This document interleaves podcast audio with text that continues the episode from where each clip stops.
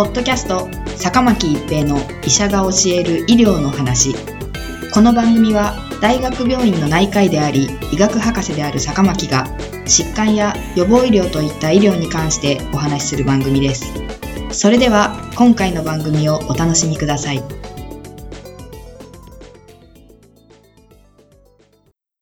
皆さんこんにちは、坂巻一平です。ポッドキャスト、坂巻一平の医者が教える医療の話。今回は新型コロナウイルスポピドン用土です。8月の記者会見で大阪府知事がイソジンなどの商品で知られるポピドン用土のうがい薬で新型コロナウイルスの陽性率が下がったという研究結果を発表しました。そしてこの結果に基づき発熱などの症状のある人やその家族、接待を伴う飲食店の従業員、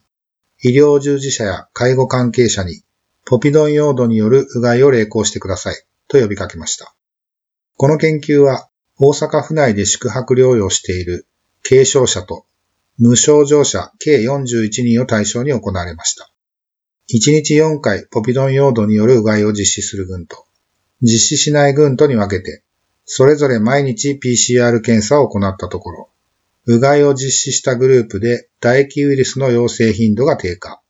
4日目には非実施群の陽性率が40.0%だったのに対し、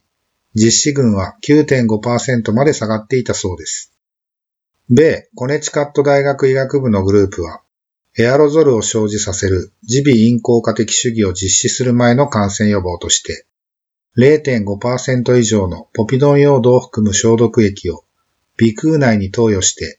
15秒間洗浄を行うことを想定して、インビトロで、つまり実験室で消毒液のウイルス培養実験を行ったところ、この処置で新型コロナウイルス SARS コロナウイルス2は完全に不活化できたと報告しました。耳鼻咽喉科での感染リスクの低減には、主に物理的な遮蔽と個人防護具が用いられています。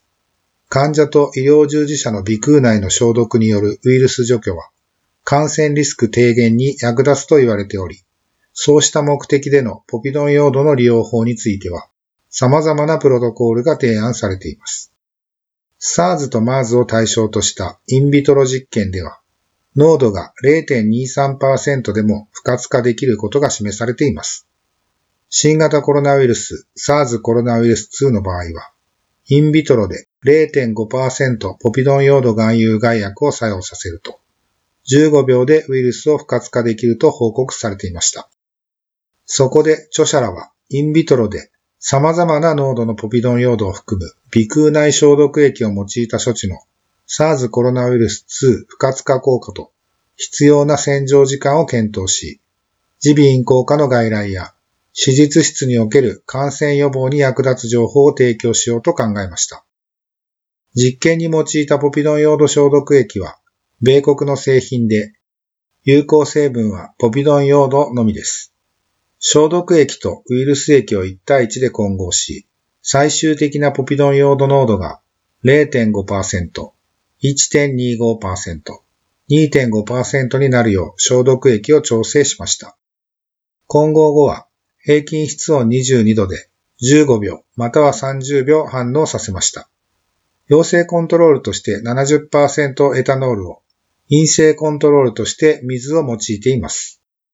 消毒液で処理した後のウイルス力化は、細胞の50%に感染することができるウイルスの量を表す50%細胞培養感染量により評価し、対数減少値をコントロールと比較しました。主要評価項目は介入から15秒後と30秒後の対数減少値に設定しました。濃度0.5%、1.25%、2.5%のポピドン用土消毒液は15秒以内に SARS コロナウイルス2を完全に不活化していました。残存ウイルス力化はいずれも検出限界未満になりました。今回の実験では0.5%以上の濃度のポピドン用土は15秒という短時間のうちに SARS コロナウイルス2を不活化しました。ポピドン用土による鼻腔内洗浄は1.25%以下なら安全であることが示されており、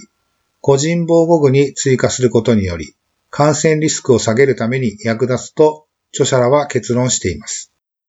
ポピドン用土によるうがいや鼻腔の洗浄は、そのご本人の感染予防や重症化回避に役立つかどうかは不明な点も多いですが、少なくても鼻腔や口腔内のウイルス量を減らすことにより、他人への感染力を減らせる可能性があると思われます。ポッドキャスト、坂巻一平の医者が教える医療の話。今回は新型コロナウイルスポピドン用土でした。ありがとうございました。ポッドキャスト、坂巻一平の医者が教える医療の話。今回の番組はいかがでしたか？